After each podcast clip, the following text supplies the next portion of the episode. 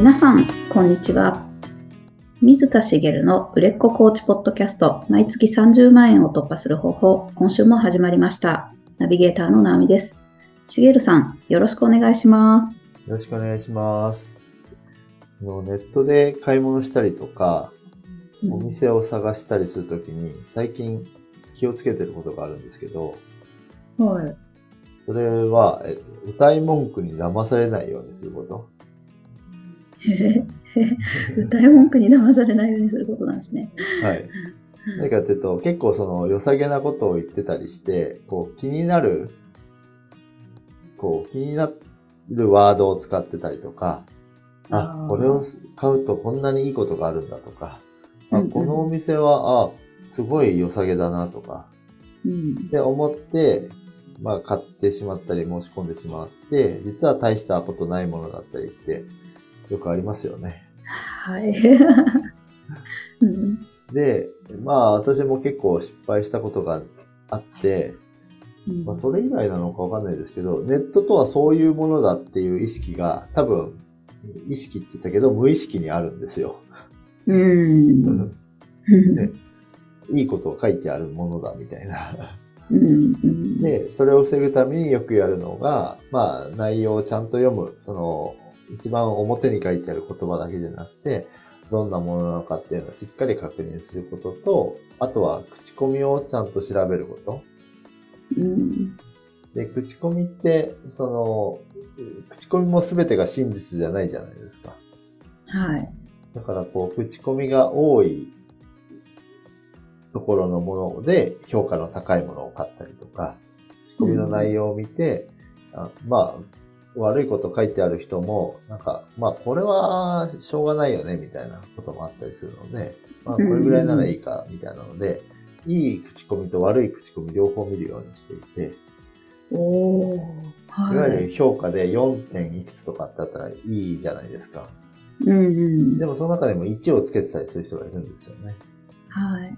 で、1をつけてる人を見ると、なんか、その、商品が壊れてたとか、うんうん。書かれてたりとかして、そしかもその後に、あの、お店側がなんかちゃんと、申し訳ございませんみたいなので、あの、交換を提案してたりとかするのもあったりして、まあ、だったら別にこれは悪い口コミ書いてあるけど、まあ、まあ、なんか物を買うときって壊れてるリスクは当然あるわけなので、うんまあ、まあいいかなとか思ったりとかっていうことをやってるわけなんですけど、はい。結構意外と手間がかかるんですよ。あそうですよね。はい。で、やりすぎると、キリがない。うん。うん。はい。口コミが1000あるもの、1000読むわけにいかないし、よ読んだところで判断基準にならないじゃないですか。うん。はいっ。ていうのもあって、あの、多少はやるようにしてるって感じなんですけど、手間がかかるけど。でも、やるとやらないのでは、やっぱ明らかに違うなと思うのが、その粗悪な商品についてはだいぶ回避することができてるっていうふうに思うんですよね。ああ。はい。私はもう、なんていうか、めんどくさいからもう、これ点数高いしいいやと思って買ったら、な、何これって思うのがうんあって、で、よくよく口コミを見ると、口コミの数も少ないし、悪いところにその悪い内容が書かれてたりするのもあって、うん。ああ、よかったって。あーその時はあ失敗したと思って、で、だそういうのを回避できるようになったのは良かったなって思うようになったんですよね。うん。で、結構その、よく読むと、あ、これはこういう悪い特徴を持ってるんだってのが、何件も続いて分かるようなこともあったりして。うん。なので、そういうことを回避できるようになって、あの、良かったなと思うようになったんですけど、何を言ってるかっていうと、今日、まあ、ここから本題に入っていきたいんですけど、はい。要はその、いわゆるタイトル的な文言で、人って割と判断しちゃうじゃないですか。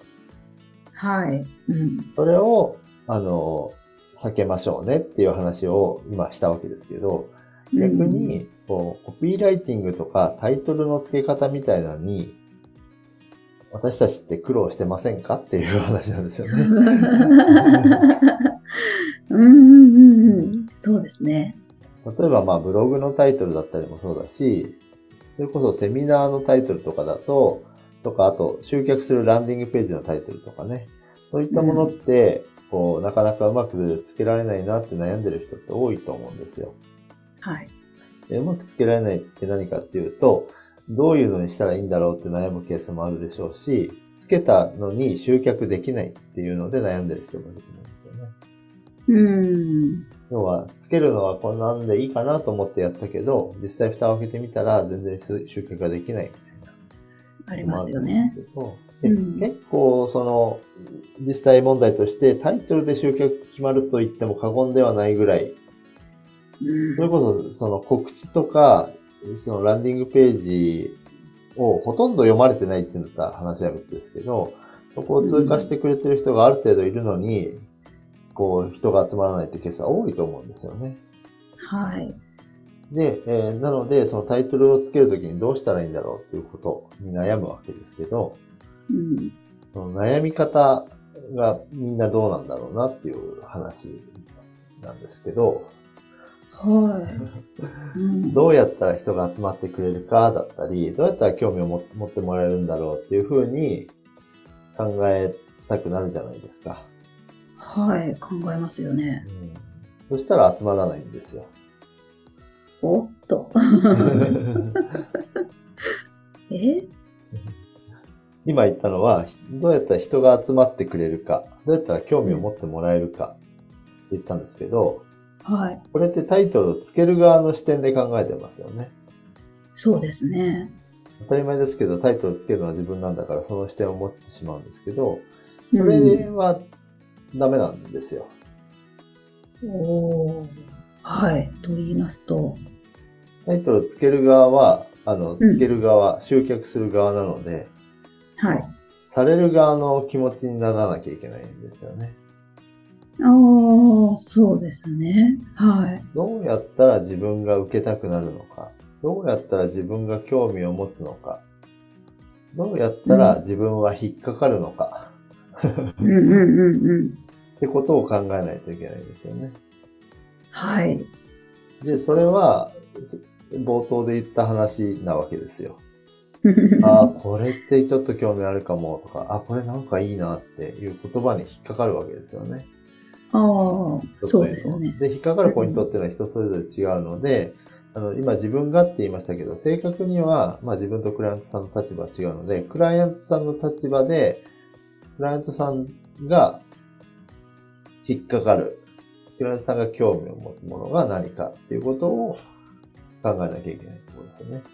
うんうんうん。で、クライアントさんのその時の悩みとかが分かっていれば、それはある程度分かるとは思うんですけど、ただそこはやっぱりコピーライティングのセンスとかもあるので、なかなかこう自分の今のつける側の立場で考えるのは難しいと思うんですけど、はい。クライアントさんが、えっと、興味を持つもの、クライアントさんだったら、こう、受けたくなるものっていうのをタイトルとかにつけてあげることができれば、興味は持つはずなんです。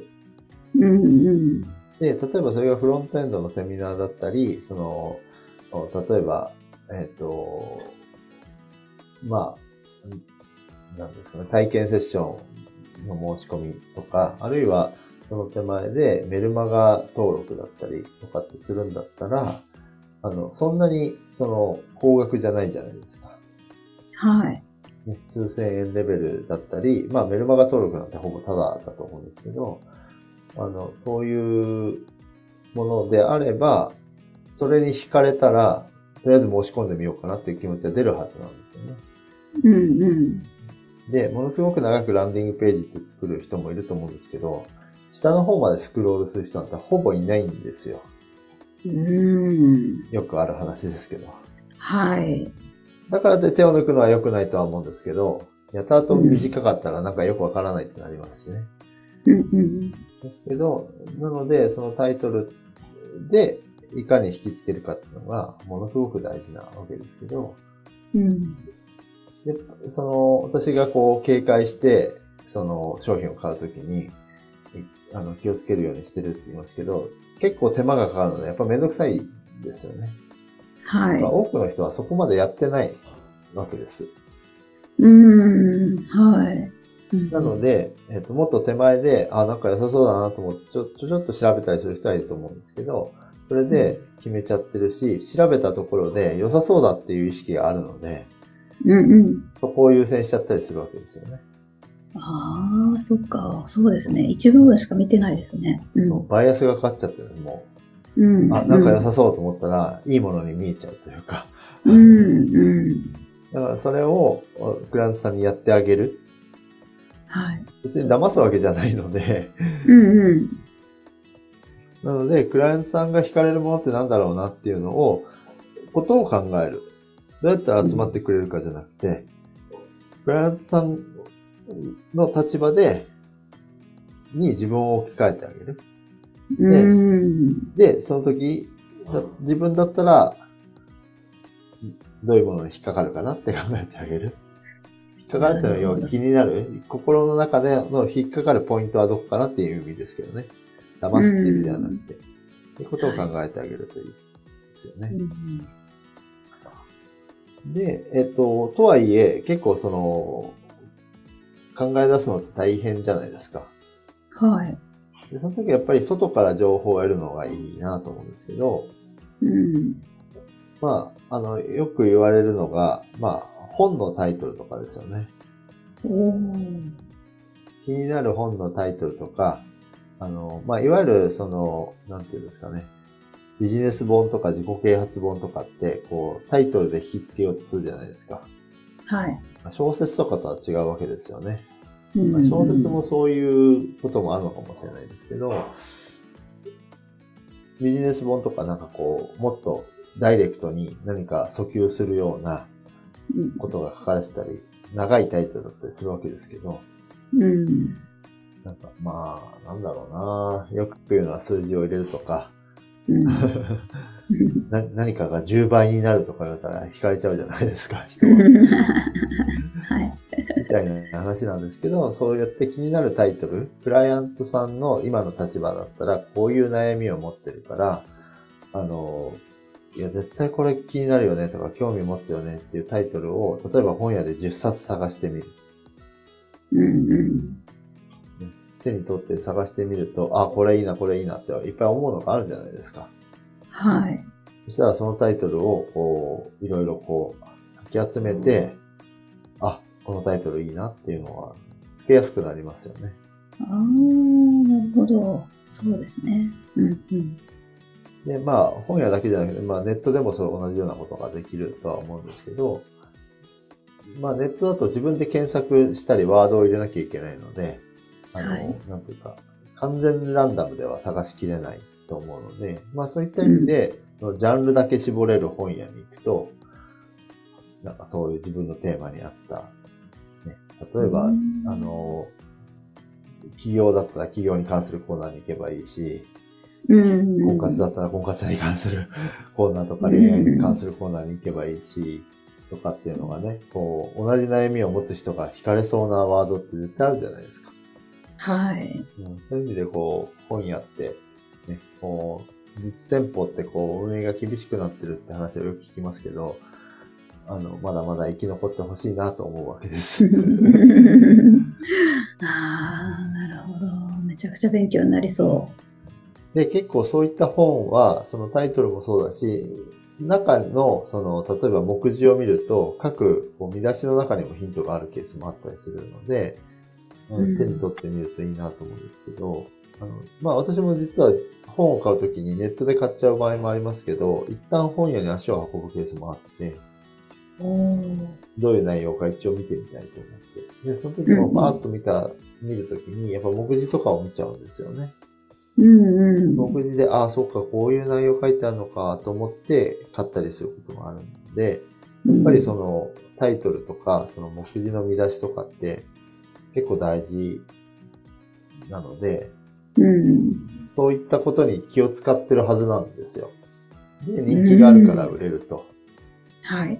でそれを参考に、まあ、丸パクリするのはなんか著作権に反するのか、とかありますけど、うん。まあ参考程度に、こう、あこのワードは、なんか、気になっちゃうよね、とか、うんそういったものを集めてあげると、多分、こう、自分一人でどうやったら集まってくれるかとかって考えてるよりも、はるかにいいものができると思うんですよね。うん間違いないですね。で、もう一つは、その、クライアントさんがいるんであれば、うんクライアントさんにその辺をヒアリングするといいと思うんですよね。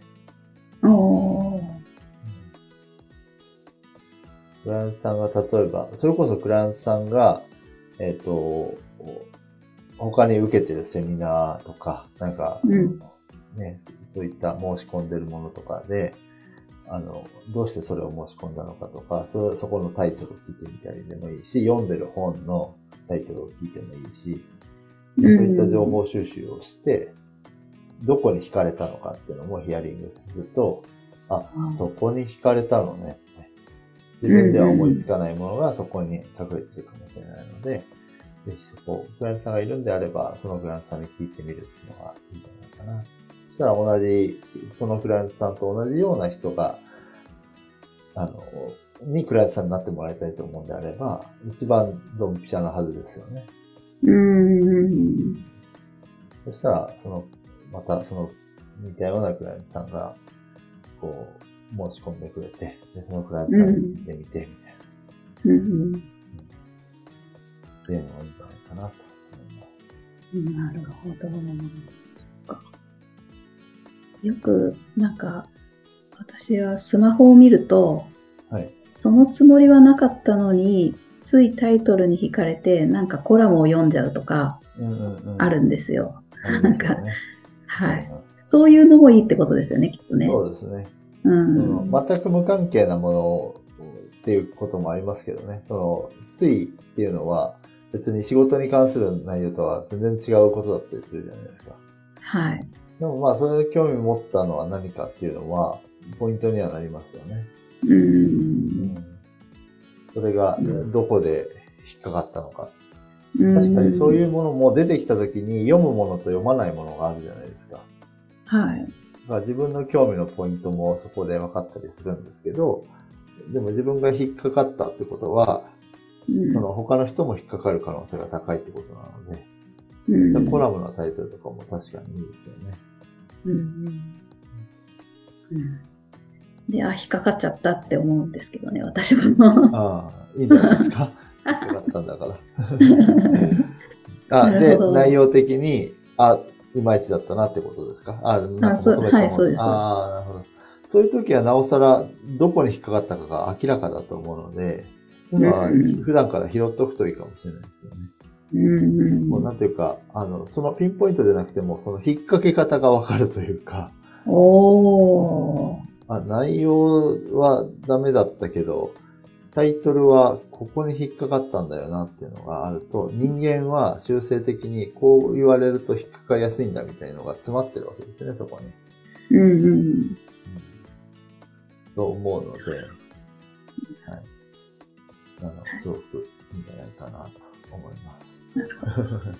ありがとうございます。そういう意味で言うと、まあ、あの、切り口として、その、今の内容をうまく表してあげると、一つセミナーができそうだなと思ったんですけど、タイトルつけるのに困ってる人向けのセミナーなんて、その内容的にも集まりやすいですよね。あ、そうですよね。なんか入り口としてそういうのもありってことなんです。あの、タイトルだけじゃなくて、あの、まあ、セミナーをやられる方とか、その、まあ、メルマガでそういう内容を配信してもいいっていう方だったら、例えばコーチだとしても、あの、セミナータイトルの付け方に関することを書い、書くのに、そういうのに悩んでる人が引っかかりそうな文言って、うなんか、ん。でできそうじゃないですか。今パッと思いつかないですけど。